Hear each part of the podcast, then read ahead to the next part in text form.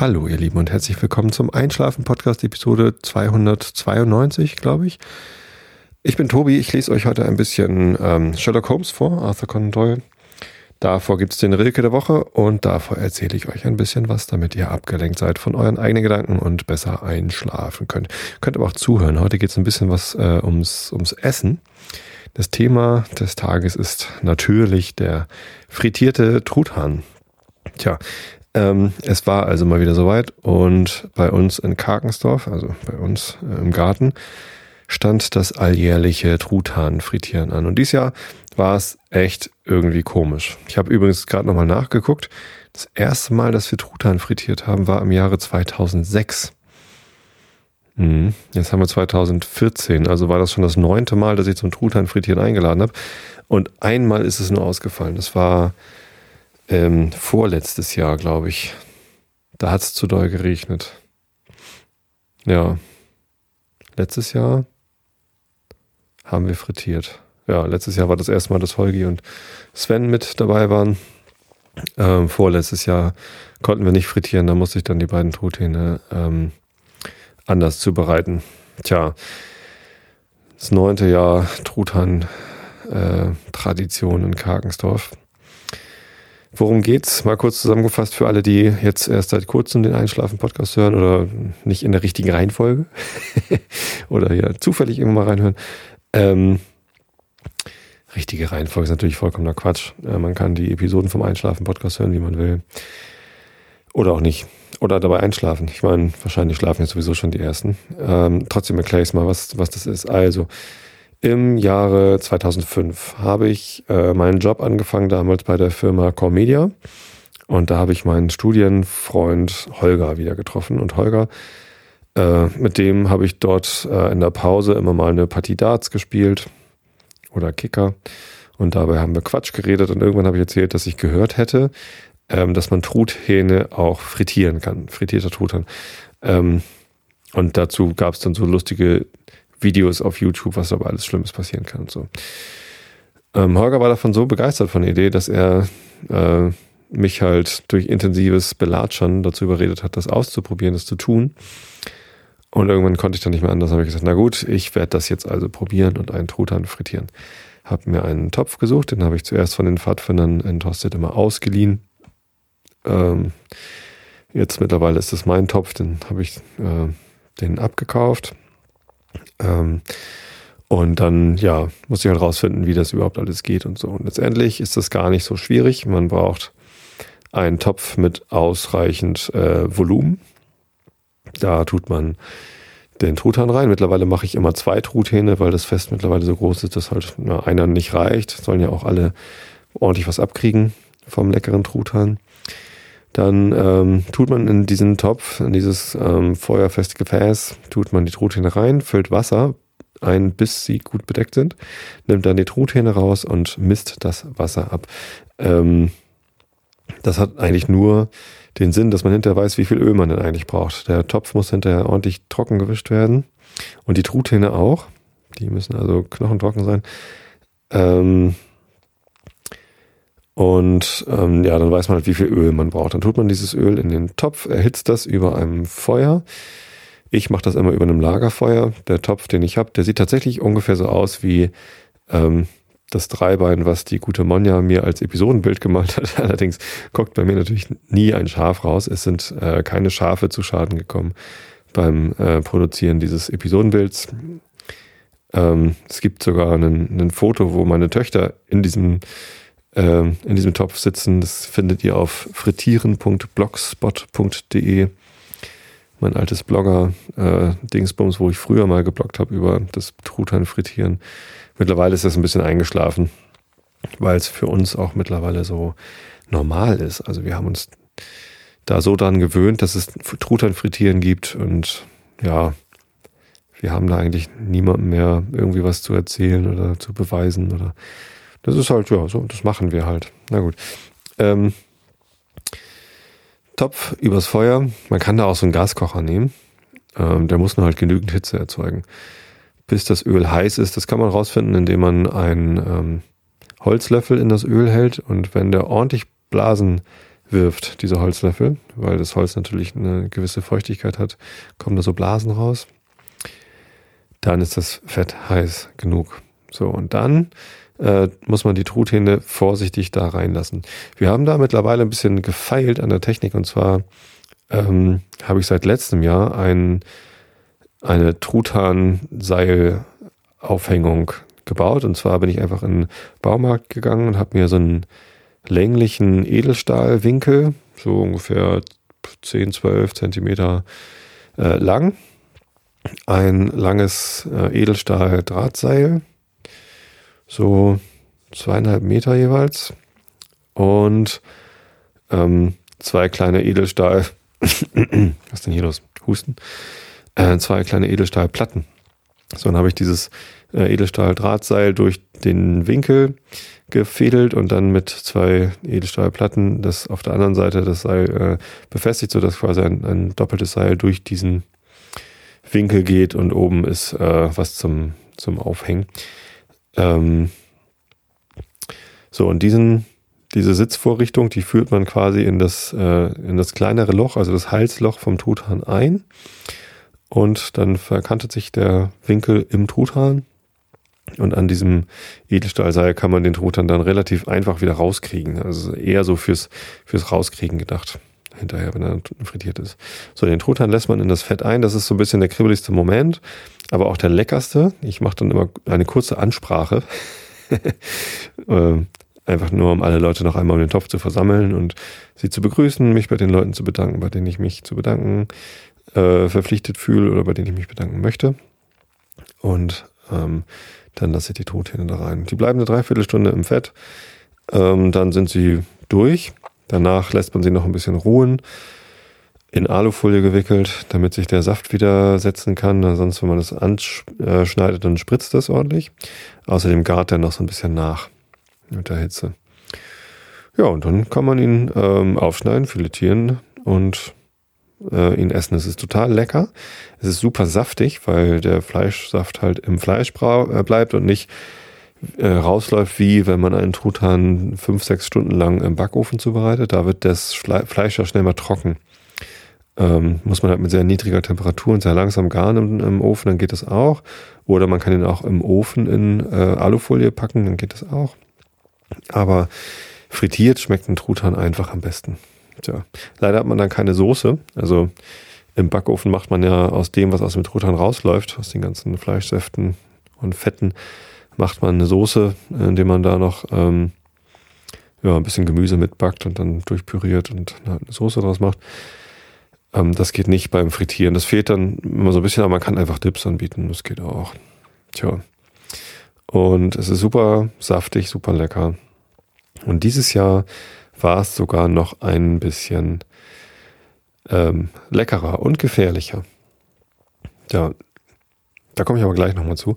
Ähm, erstmal wollte ich erzählen, wie es vorher war, denn wie gesagt, war es schon das neunte Mal, dass ich eingeladen habe. Im ersten Jahr habe ich nur Arbeitskollegen eingeladen. Wie gesagt, der Holger hatte mich so sehr dazu gedrängt, dass ich dann damit angefangen hatte.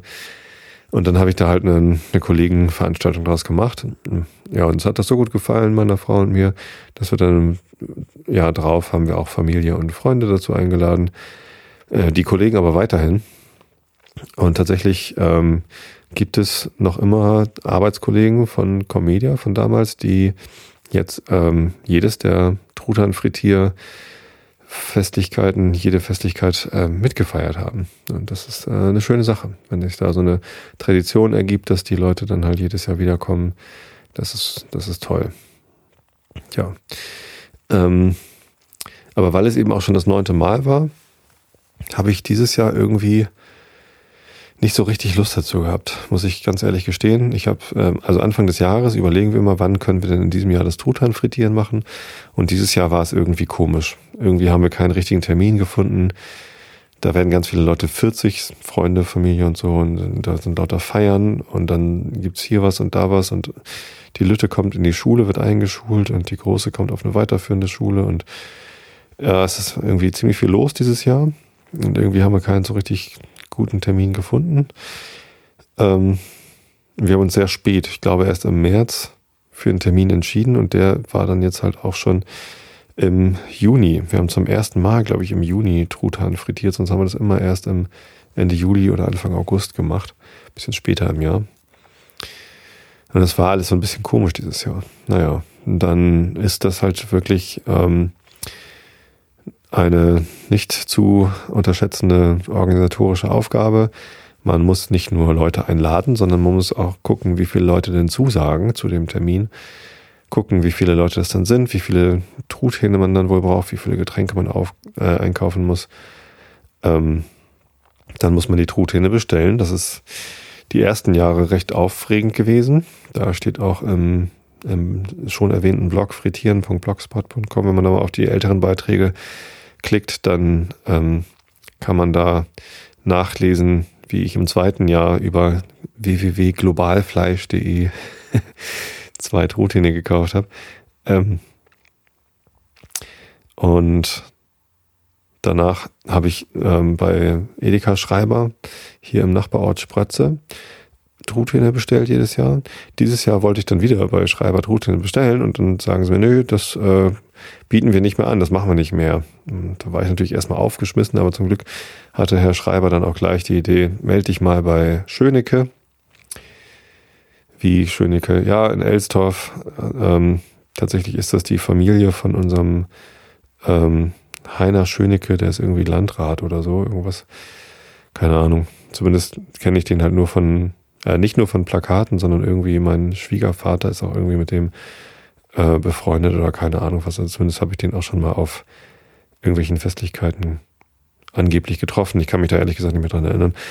Ähm, zumindest hat seine Familie einen Geflügelhof in Elsdorf bei Neuwulmsdorf und da habe ich dann angerufen und Truthähne bestellt und das ging. Das war gar kein Problem. Ja, die habe ich dann am Freitag abgeholt. Ähm, mit Holger zusammen bin ich da hingefahren, musste ich erstmal suchen. Ist ein bisschen versteckt, so im Hinterhof. Globalfleisch.de damals war ähm, Großmarkt, also so große Lagerhallen mit irgendwie großen Kübeln drin, wo Schweine und äh, ganze Rinder und was weiß ich was irgendwie in so ne, Kühlhallen drum hingen und standen.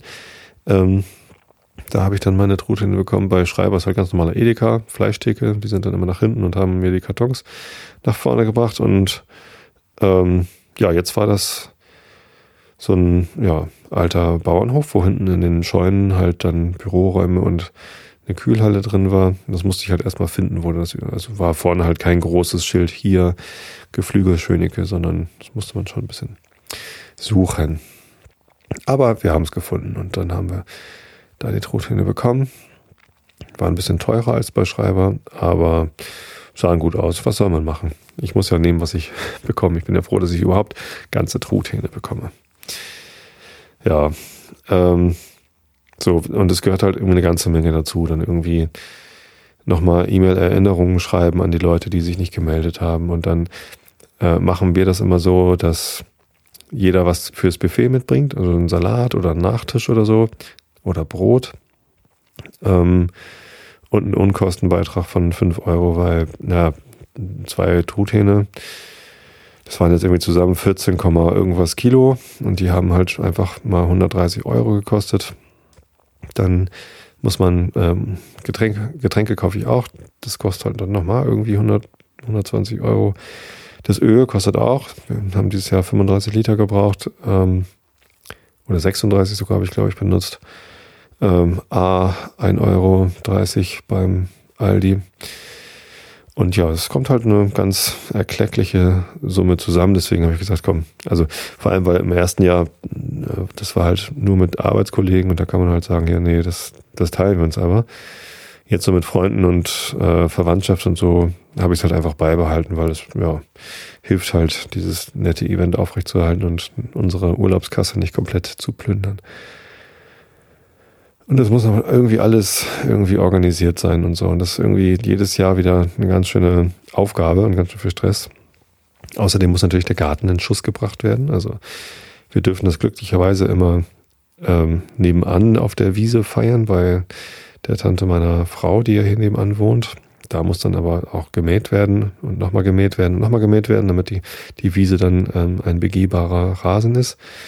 Dann muss da ein Zelt aufgestellt werden und noch ein Zelt aufgestellt werden. Und dann, also es ist halt echt ganz schön viel Arbeit, das zu machen. Und irgendwie, dieses Jahr hatte ich nicht wirklich Lust. Ich habe dieses Jahr zum ersten Mal gedacht, nee, das mache ich so schnell nicht wieder, weil das einfach, ja, richtig anstrengend war. Und dieses Jahr irgendwie, weiß ich nicht, war ich gerade nicht so energiegeladen, das wirklich zu, zu, durchzuziehen.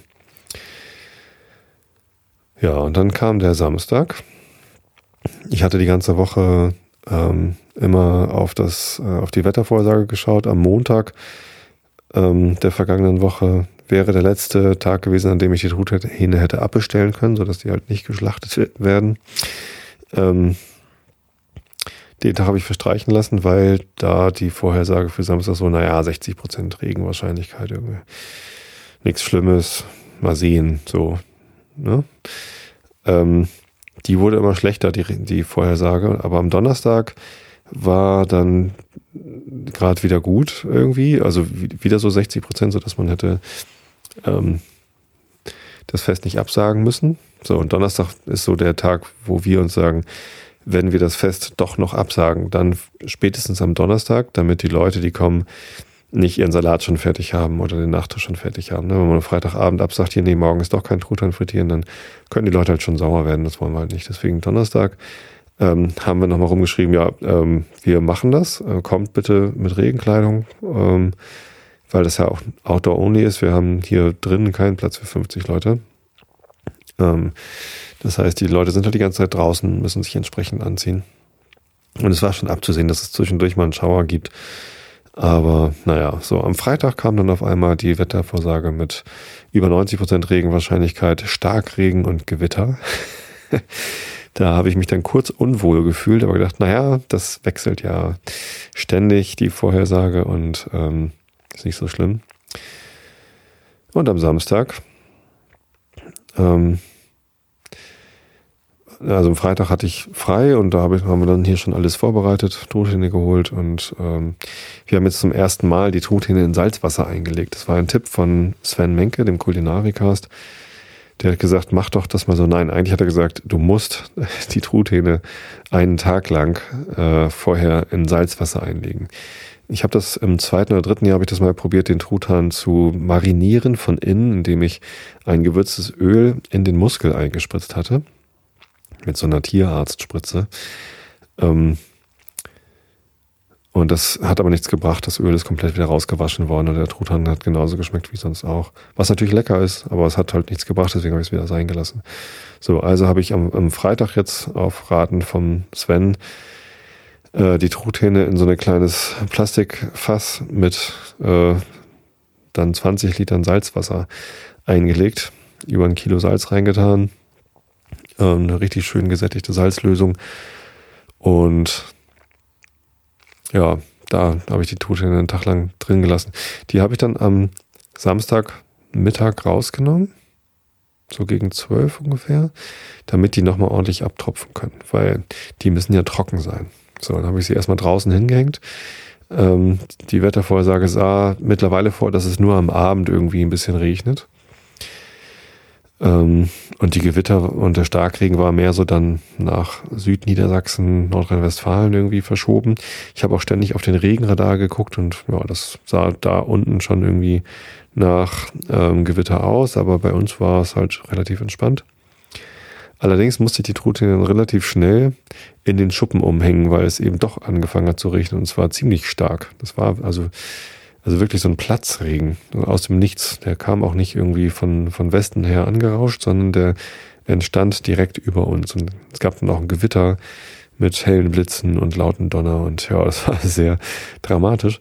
Und erstaunlicherweise genau in dem Moment, als ich dann im Schuppen stand, habe ich eben schnell in den äh, Dachsparren ein, äh, zwei Schrauben reingedreht, damit ich da an die Schrauben dann ähm, die Truthähne aufhängen kann.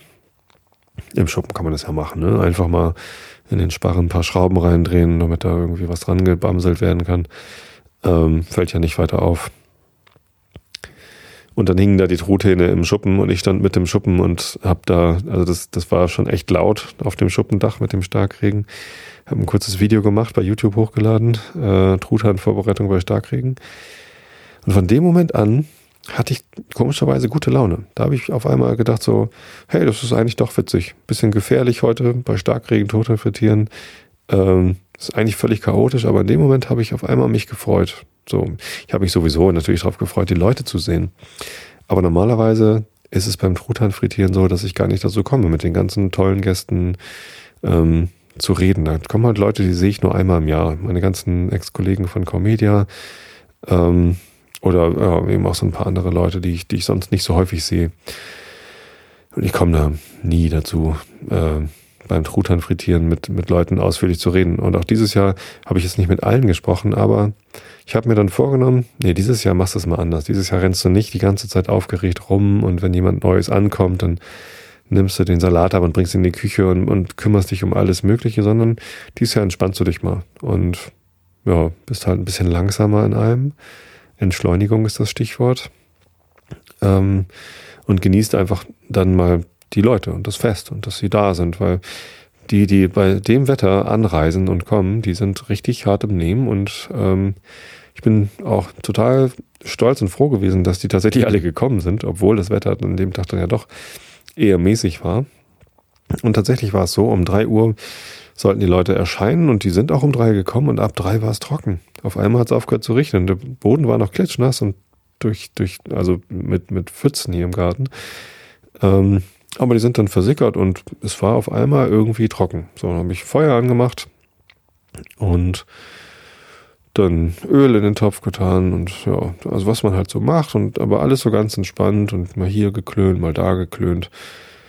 Ähm, und das war echt schön. Auf einmal hatte ich dann doch gute Laune. Das war echt toll.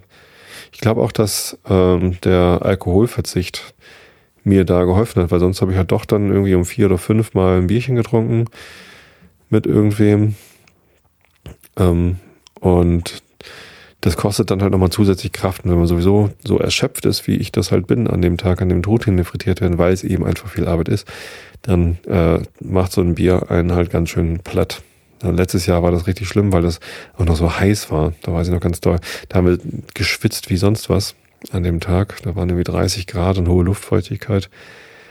Und da ging es mir gar nicht gut dann am Abend, äh, weil ich so K.O. war. Und ich glaube, der Alkohol hat da auch äh, mir quasi den Rest gegeben. Ich äh, war jetzt nicht sturzbetrunken und sonst was, aber es ist halt, wenn man, wenn man schon K.O. ist und dann noch ein Bier trinkt, dann macht's halt richtig platt.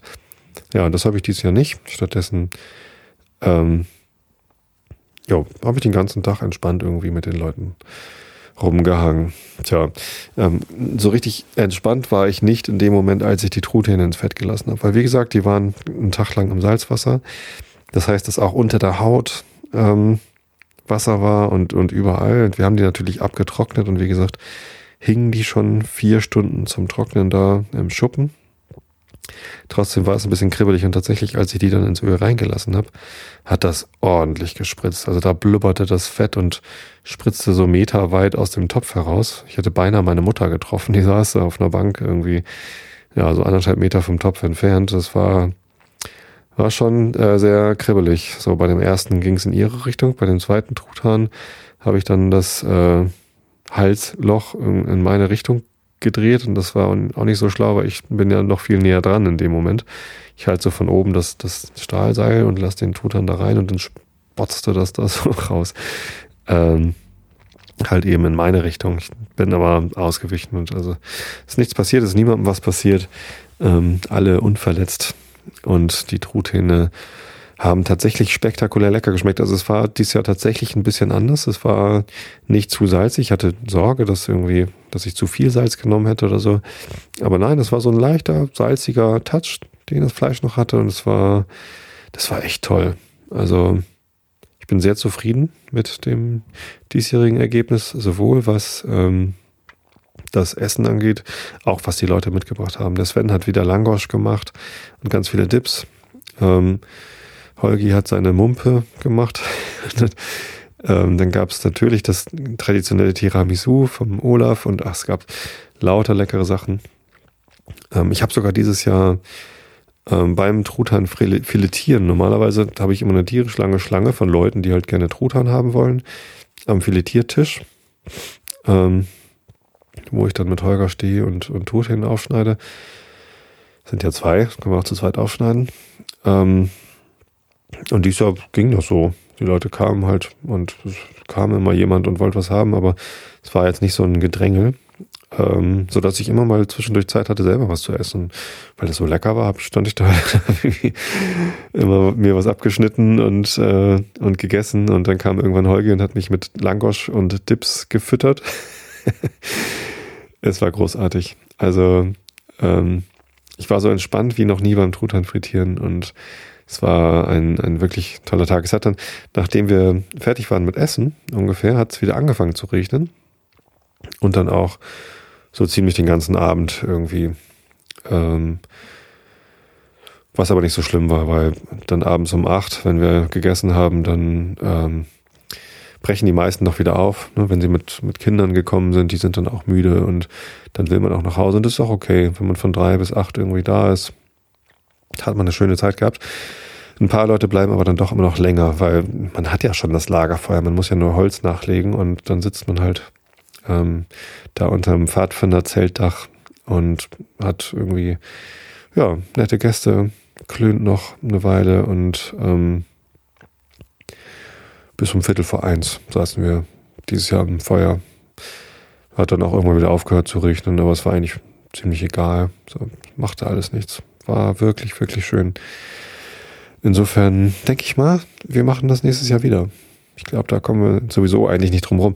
Andererseits könnte es ja auch mal jemand anders machen hier aus dem Kreis. Ich verleihe den Topf ja zur Not auch. Ein Zelt habe ich auch zum Verleihen.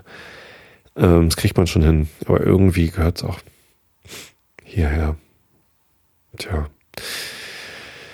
Das war das Truthahnfrittieren in diesem Jahr mit erstmals gesalzenem, wild um sich spritzenden äh, Wassertruthahn ja, Feuchtigkeit in heißem Fett ist natürlich immer eine schlechte Idee. Und Leute, wenn ihr das macht, Truthahn frittieren, dann seid vorsichtig. Also das ist wirklich nicht zu unterstützen. Guckt euch vorher nochmal alle Videos an, die man im Netz findet. Ähm, es gibt sehr schöne Videos von William Shatner, der sogar gesungen hat, glaube ich. Das war irgendwie ganz schrecklich. Aber ähm, der, der Darsteller von Captain Kirk, Raumschiff Enterprise, der äh, William Shatner eben, der hat da irgendwie einen Fable für frittierten Truthahn entdeckt und hat dann Werbung dafür gemacht, dass man dabei eben vorsichtig sein soll. Und recht hat er. Recht hat er. Vielleicht sollte ich den mal einladen. Das wäre toll. Naja, aber in den USA ist Truthahn frittieren ja sowieso etwas normaler als hierzulande. Da gibt es so Truthahn-Frittiersets, die man kaufen kann und das gibt's hier halt nicht. Naja. Wie auch immer was gibt's noch so zu erzählen? Ach, eigentlich ähm, äh, hat dieses Truthahn-Frittierfest äh, mein ganzes Wochenende komplett dominiert und auch letzte Woche war ich eigentlich mit nichts anderem beschäftigt als diesem. Und ja, Sonntag war noch schön. Haben dann äh, die Menkes und äh, meine Schwägerin mit ihren Töchtern, die haben dann hier übernachtet. Das Haus war also voll. Und dann haben wir mit elf Leuten gemeinsam gefrühstückt. Holger und seine Freundin kamen dann auch noch vorbei. Die haben in äh, Tottlüsingen übernachtet. und äh, ja, dann saßen wir noch lange gemeinsam beim Frühstück und haben uns das gut gehen lassen. Und dann am Sonntag war es trocken, sogar sonnig. Und wir haben dann hier halt aufgeräumt. Ne? Also da waren dann so der ganze Müll wegzuräumen und leere Flaschen aufzuräumen und die Bänke wieder abzubauen. Wir hatten hier von der Feuerwehr in Karkensdorf hatten wir die Bierzeltgarnituren ausgeliefert, äh, ausgeliehen und die mussten halt dann wieder auf den Hänger geladen werden und ja, so dies und das und das. Äh, selbst das habe ich noch mit größtmöglicher Entspannung gemacht. Also da war den ganzen Tag was zu tun, aber ich habe das alles sehr langsam gemacht. Einfach nur um nochmal den Tag zu genießen und äh, zu genießen, dass ich keine Kopfschmerzen habe. Und ja, es war ein, ein äußerst entspannter Sonntag, den wir da hatten. Ja. Sehr schön. Also, ich kann euch das nur empfehlen. Ähm, wenn ihr Truthähne frittiert, seid vorsichtig. Wenn ihr ein großes Fest feiert, nehmt euch vor und arbeitet aktiv daran, ähm, entspannt durch dieses Fest zu gehen, weil ich habe hinterher auch das Feedback bekommen von den Gästen, dass ich ganz anders drauf war als normal. Weil normalerweise renne ich halt beim Truthahn frittieren aufgeregt rum und versuche hier zu organisieren und da zu organisieren und alles irgendwie im Griff zu behalten. Man hat die Sachen viel mehr im Griff, wenn man äh, sie ein bisschen loslässt. Auch wenn das ein bisschen äh, äh, gegensätzlich klingt. Aber wenn man nicht äh, versucht, alles Mögliche im Griff zu behalten und selber zu erledigen, sondern die Dinge geschehen lässt, so wie sie halt geschehen und in Kauf zu nehmen, dass Sachen halt vielleicht auch ein bisschen später passieren als normal, aber kräht ja kein Hahn nach. Das sind alles wohlwollende Menschen, die zu so einer Feier kommen. Niemand erwartet da viel irgendwie oder ähm, natürlich erwarten die Leute, dass es dann irgendwann frittierten Truthahn gibt, aber ja, das, das passiert ja auch irgendwie. Das macht man ja auch. Und wenn irgendwas weiteres erwartet wird, dann fassen auch alle anderen mit an. Es ist jetzt nicht so, dass das alles an mir hängen muss. Und das ist eine Sache, warum lerne ich die eigentlich erst mit 40? Also ich werde im Oktober 40 und lerne erst jetzt, dass man auch entspannt Feste feiern kann. Kann ich euch nur empfehlen. Wenn ihr ein Fest ausrichtet, nehmt euch vor, entspannt zu sein und macht es einfach. Lasst euch nicht stressen. Dann wird das Fest viel besser. So, und jetzt trinke ich einen kurzen Schluck Wasser. Und dann lese ich euch den Rilke der Woche vor. Ähm, und gucke gleich nochmal in den Chat.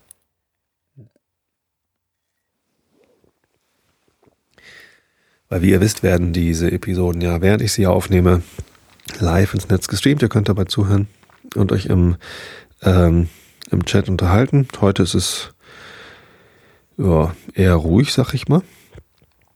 Heute ist eine Vegetarier-Folge. Nicht wirklich.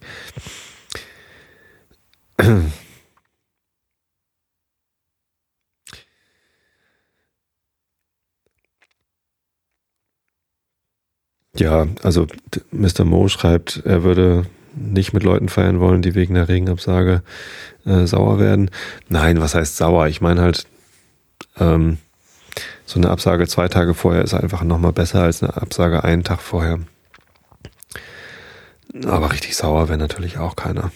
Trotzdem möchte ich das halt. Das ist ein Anspruch, den ich an mich selber stelle. Ja. Beim Truthahn frittieren muss man halt recht nah ran. Also anderthalb Meter äh, ist eine gute Idee. Tatsächlich sperren wir die Kinder ähm, sogar in, den, in unseren eigenen Garten, während die, die Hähne im Fett sind.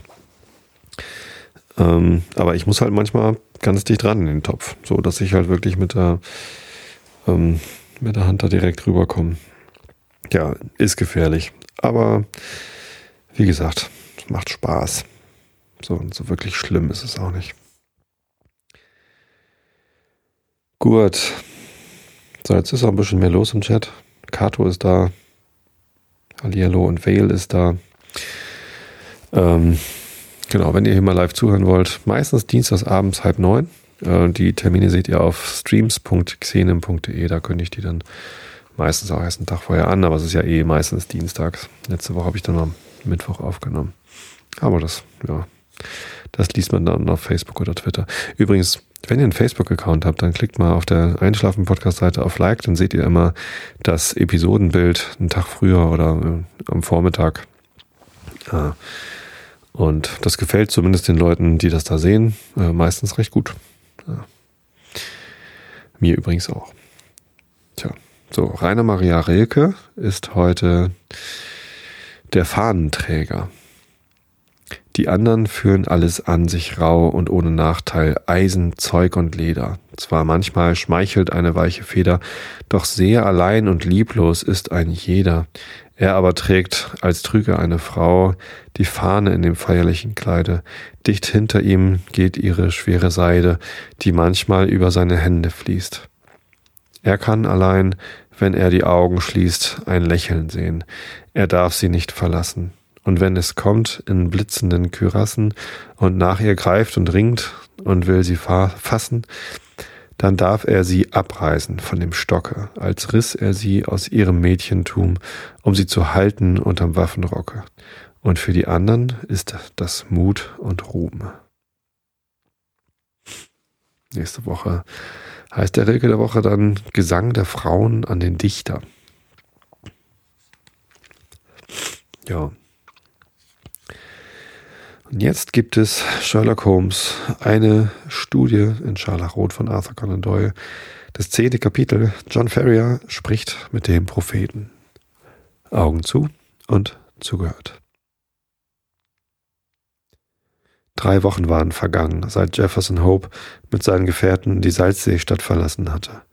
Bei dem Gedanken an seine Rückkunft und den Abschied von der geliebten Pflegetochter wollte John Ferrier das Herz wohl oft schwer werden, aber ein Blick in ihre glückstrahlenden Augen ließ ihn das eigene Leid vergessen. Er hatte von jeher fest bei sich beschlossen, dass ihn nichts in der Welt bewegen sollte, sein Kind einem Mormonen zur Frau zu geben, weil er eine solche Ehe als Schmach und Schande ansah was er auch sonst über diese Lehren der Mormonen denken mochte, in diesem einen Punkt war er unbeugsam. Doch hütete er sich wohl, etwas von seiner abweichenden Überzeugung verlauten zu lassen, denn im Lande der Heiligen galt es damals für ein gefährliches Ding, andere als die strenggläubigsten Meinungen zu hegen. Selbst die Frömmsten wagten es nur mit der größten Vorsicht über religiöse Angelegenheiten zu reden, aus Furcht, eins ihrer Worte mochte falsch ausgelegt werden und ein schnelles Strafgericht über sie heraufbeschwören. Die ehemaligen Opfer der Verfolgung waren jetzt selbst zu Verfolgern geworden und betrieben ihr Handwerk auf entsetzliche Art. Weder die spanischen Inquisitoren noch die Femgerichte des Mittelalters oder die geheimen Gesellschaften Italiens besaßen je eine so furchtbare Gewalt, wie sie hier in Utah herrschte und die Gemüter mit Angst und Grauen erfüllte. Dass diese Herrschaft eine so unsichtbare und geheimnisvolle war, machte sie noch gefürchteter. Sie schien allwissend und allmächtig, und doch war nichts von ihr zu sehen und zu hören. Ein Gemeindeglied, das sich dem Willen der Kirche nicht fügte, verschwand spurlos, ohne dass irgendein, äh, irgendjemand erfuhr, was aus ihm geworden sei. Daheim warteten die Seinigen auf den Vater, aber er kehrte nicht zu Weib und Kind zurück, um zu erzählen, was das heimliche Gericht über ihn verhängt habe. Auf ein rasches Wort eine vielleicht unbedachte Tat folgte oft Tod und Vernichtung, aber niemand wusste, wann das Verhängnis über ihm schwebte oder wessen Hand die Strafe vollzog. Anfangs sahen sich nur die Abtrünnigen bedroht, welche den Glauben der Mormonen bekannt hatten, sich aber später von ihnen loszumachen strebten. Dies ward jedoch bald anders. Um die Vielweiberei aufrechtzuerhalten, bedurfte man einer zahlreichen weiblichen Bevölkerung, und der Zuzug von Frauen begann abzunehmen. Es gingen seltsame Gerüchte um, dass Einwanderer auf dem Zuge ermordet worden seien und ihre Lagerplätze ausgeplündert in Gegenden, wohin keine Indianer je den Fuß gesetzt hatten. Zur selben Zeit sah man in den Harems der Ältesten fremde Frauen auftauchen, welche trostlos weinten und dahin siechten, im Antlitz den Ausdruck untilgbaren Entsetzens. Verspätete Wanderer im Gebirge erzählten von Banden bewaffneter und vermummter Gestalten, die geräuschlos und verstohlen im Dunkel an ihnen vor, vorübergehuscht waren. Die zuerst unbestimmten Gerüchte traten bald in greifbarer Form und mit größerer Gewissheit auf. Sie wurden von allen Seiten bestätigt und geglaubt. Bis auf den heutigen Tag spricht man in den abgelegenen Farmhäusern des Westens noch mit Grausen von den danitischen Banden, die im Volksmunde auch Wirkengel genannt wurden. Je mehr man von dem Walten dieser Schrecklichen erfuhr, umso größer ward das Entsetzen vor ihnen in den Gemütern. Man wusste nicht, wer zu der gräuelvollen Gesellschaft gehörte. Die Namen derer, welche unter dem Deckmantel der Religion ihre blutigen Gewalttaten verübten, blieben in undurchdringliches Dunkel gehüllt. Dem besten Freunde selbst durfte man seine etwaigen Zweifel an der Sendung des Propheten nicht anvertrauen, denn leicht konnte er zu der Zahl der Rächer gehören, welche in nächtlichem Graus Vergeltung zu üben kam. So misstraute denn ein Nachbar dem anderen, und keiner wagte von den Dingen zu reden, die ihm vor allem am Herzen lagen. Eines Morgens wollte sich John Ferrier gerade zu einem Gang durch seine Weizenfelder rüsten, als er die Gittertür gehen hörte und einen starken, blondhaarigen Mann mittleren Alters den Fußweg heraufkommen sah. Er erschrak heftig, denn es war niemand anderes als der große Brigham Young in eigener Person. Voll böser Ahnungen denn er wusste wohl, dass ein solcher Besuch nichts Gutes für ihn zu bedeuten habe, eilte Ferrier dem Oberhaupt der Mormonen entgegen. Brigham Young nahm seine ehrerbietige Begrüßung mit Kälte auf und folgte ihm schweigend ins Wohnzimmer. Bruder Ferrier, sagte er mit strenger Miene Platz nehmend und warf unter seinen hellfarbenen Augenbrauen hervor einen durchdringenden Blick auf den alten Farmer. Die wahren Gläubigen haben dir treue Freundschaft erwiesen. Als du nahe dran warst, in der Wüste zu verschmachten, nahmen wir dich auf in unsere Mitte, labten dich mit Trank und Speise und führten dich sicher in das Land der Verheißung. Dort gaben wir dir ein schönes Ackerland und ließen dich reich werden in unserem Schutz. Ist es nicht, wie ich sage? Ja, so ist es, bestätigte Ferrier. Zum Dank für alle Wohltaten stellten wir nur die eine Bedingung, dass du den wahren Glauben annehmen und dich unseren Sitten und Gebräuchen unterwerfen solltest. Du gelobtest dies zu tun, aber wenn wir recht berichtet sind, hast du dein Versprechen nicht gehalten. Worin habe ich denn gefehlt? rief Ferrier. Habe ich nicht in die gemeinsame Kasse gesteuert? Habe ich nicht die Versammlungen im Tempel besucht? Habe ich nicht. Wo sind deine Frauen? fragte Young, sich umblickend. Rufe sie herbei, dass ich sie begrüßen kann. Es ist wahr, versetzte der Farmer. Ich habe nicht geheiratet, aber es war nur eine geringe Anzahl Frauen vorhanden und andere Gemeindeglieder hatten bessere Ansprüche als ich. Auch lebte ich nicht einsam. Meine Tochter sorgte für meine Notdurft. Gerade deine Tochter ist es, von der, äh, von der ich mit dir reden möchte, sagte der Führer der Mormonen. Sie ist zur Blume von Utah erblüht, und Männer, die im hohen Ansehen unter uns stehen, haben ein Auge des Wohlgefallens auf sie geworfen. John Ferrier gingen die Worte wie ein schneidendes Schwert durchs Herz. Man erzählt von ihr, was ich nur ungern wiederhole, dass sie sich einem Ungläubigen versiegelt hat. Es muss wohl ein Geschwätz müßiger Zungen sein, denn wie lautet die dreizehnte Regel im Gesetz Joseph Smith des Heiligen? Eine Tochter, die sich zum wahren Glauben bekennt, darf nur mit einem der Auserwählten in die Ehe treten. Heiratet sie einen Ungläubigen, so macht sie sich einer schweren Sünde schuldig. Es ist nicht möglich, dass du als Anhänger unserer heiligen Lehre deiner Tochter gestattet haben solltest, dieses Gebot zu übertreten. John Ferrier gab keine Antwort. Er atmete schwer. Im Heiligen Rat der Vier ist beschlossen worden, dass dieser eine Punkt zum Prüfstein für deinen Glauben dienen soll fuhr der Prophet fort. Das Mädchen ist jung. Wir wollen sie nicht einem Graubart vermählen und ihr sogar die Wahl lassen. Wir, die Ältesten, sind bereits wohl versehen, aber wir müssen auch für unsere Kinder sorgen. Stangerson und Drebber haben Söhne und jeder von ihnen würde deine Tochter mit Freuden in seinem Hause willkommen heißen. Sie soll sich für einen von ihnen entscheiden. Beide sind jung, reich und bekennen sich zu dem wahren Glauben. Was hast du darauf zu erwidern? Ferrier zog die Stirn in düstere Falten und schwieg eine Weile. Ihr werdet uns Zeit lassen, sagte er endlich. Meine Tochter ist sehr jung, noch kaum im heiratsfähigen Alter. Sie soll einen Monat Bedenkzeit haben, sagte Young von seinem Sitz aufstehend. Ist diese Frist zu Ende? So erwarten wir Ihre Antwort. In der Tür wandte er sich noch einmal zurück. Sein Gesicht war gerötet, seine Augen funkelten. Wenn jetzt dein und ihr Gebein im Wüstenstaub bei der Sierra Bianca moderte, rief er mit Donnerstimme, wäre es weit besser für dich, John Ferrier, und für sie, als wenn ihr in eurer Ohnmacht wagen solltet, dem Befehl des Heiligen Rats der Vier zu trotzen. Er erhob die Hand mit drohender Gebärde, dann verließ er das Haus und man hörte den Kies auf dem Fußweg unter seinen Tritten knirschen. Ferrier saß noch im trüben Sinn, den Kopf in die Hand gestützt, als er sich leise an der Schulter berührt fühlte. Er blickte auf und sah Lucy neben sich stehen. Ihr bleiches, verstörtes Gesicht ließ ihm keinen Zweifel, dass sie wusste, was geschehen war. Ich konnte nicht anders, flüsterte sie voll Bangigkeit. Ich habe alles gehört, seine Stimme schallte durch das ganze Haus. Oh Vater, Vater, was sollen wir tun? Sei ohne Furcht, sagte er, sie an sich ziehend und ließ seine breite, raue Hand zärtlich über ihr braunes Haar gleiten. Irgendwie wollen wir es schon richten. Du hängst wohl nach wie vor an deinem Verlobten, nicht wahr? Sie schluchzte leise und drückte ihm die Hand. Ich hab's mir gleich gedacht, so ein hübscher Bursche und ein ordentlicher Christenmensch obendrein. Denn das ist hier keiner von allen, trotz ihrer vielen Gebete und Predigten. Morgen reist eine Gesellschaft nach Nevada ab, da werde ich zusehen, dass ich ihm eine Botschaft zuschicken kann, um ihn wissen zu lassen, in welcher Not wir sind. Wenn er dann nicht hier ist, Wie der Wind müsste ich mich sehr in dem jungen Mann getäuscht haben. Lucy lächelte unter Tränen. Wenn er kommt, wird er uns zu, äh, wird er uns zu raten und zu helfen wissen, sagte sie zuversichtlich. Aber ich ängstige mich, deinetwegen, Väterchen. Man hört so schreckliche Dinge erzählen, wie es denen ergeht, die sich dem Willen des Propheten widersetzt haben.